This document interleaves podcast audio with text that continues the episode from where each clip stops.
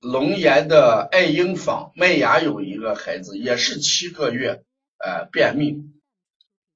呃，七个月孩子两三天大便一次，能不能叫便秘？这个我在前面讲过，我在前面讲过，七个月大的孩子两三天大便一次，如果不影响孩子吃饭，是孩子吃饭正常，大便也不困难，不能叫便秘。不能叫便秘，腹泻半个月也不能叫腹泻。这里面我想给给你讲一个什么问题？两三天不大便不能叫便秘，这是因为七个月孩子他在吃这个母乳也好，还是这个添加也好，小孩往往会出现攒肚子，所以不叫便秘。半个月腹泻也不叫腹泻，那叫什么呢？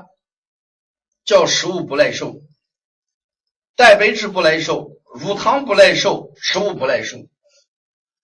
怎么判定？刚才讲两三天不大便，只要大便不困难，不影响孩子的吃饭，不要管是正常。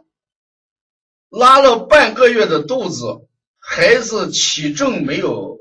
没有减少，发育正常，不能叫腹泻，啊，不能叫腹泻。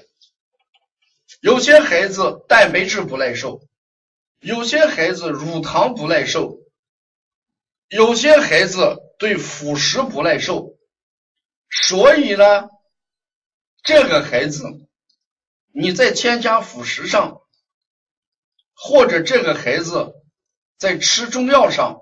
一定要审正。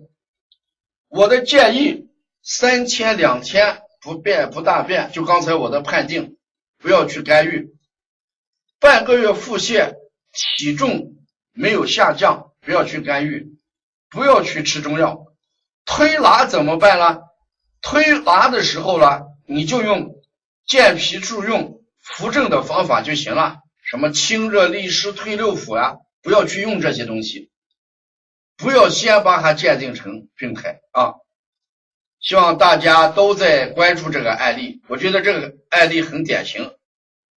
七个月的孩子两三天算不算便秘？